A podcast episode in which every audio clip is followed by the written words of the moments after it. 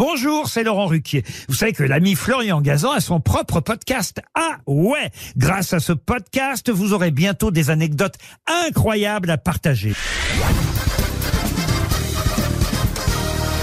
Salut, c'est Florian Gazan. Dans une minute, vous saurez pourquoi le Made in, le fabriqué en, c'est à l'origine une histoire d'arroseur arrosé. Ah ouais?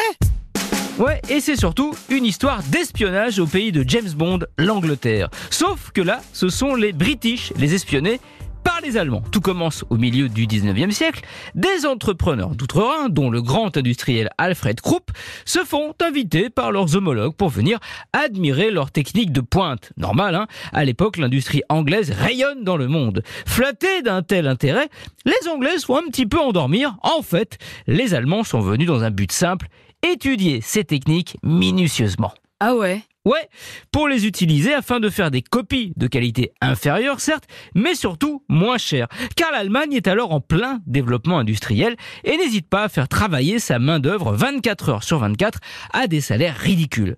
Dans un premier temps, les Anglais s'en moquent car les produits allemands ont la réputation d'être pas chers, certes, mais de mauvaise qualité.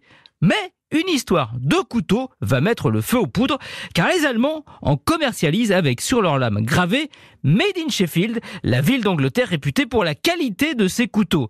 Les industriels anglais sont fous furieux, ils obtiennent du gouvernement que tous les produits importés d'Allemagne désormais soient étiquetés avec la mention Made in Germany, mesure protectionniste pour encourager à privilégier la qualité british. Sauf que là, bah, il y a un petit souci. Ah ouais? Ouais, entre-temps, les Allemands, en gardant des prix hyper compétitifs, ont fait le choix d'améliorer la qualité de leurs produits, ce que repèrent vite les consommateurs anglais. Le Made in Germany devient alors pour eux un gage de bon rapport qualité-prix. Ils le traquent dans les rayons, que ce soit pour les vêtements, euh, la bière ou les produits pharmaceutiques. Résultat, entre 1883 et 1893, l'importation de produits fabriqués en Allemagne augmente de 30% en Angleterre. C'est l'arroseur arrosé, contraire de l'effet escompté, qui va en plus donner naissance à cette image de Deutsche Qualität, encore valable aujourd'hui, notamment pour les voitures et l'électroménager.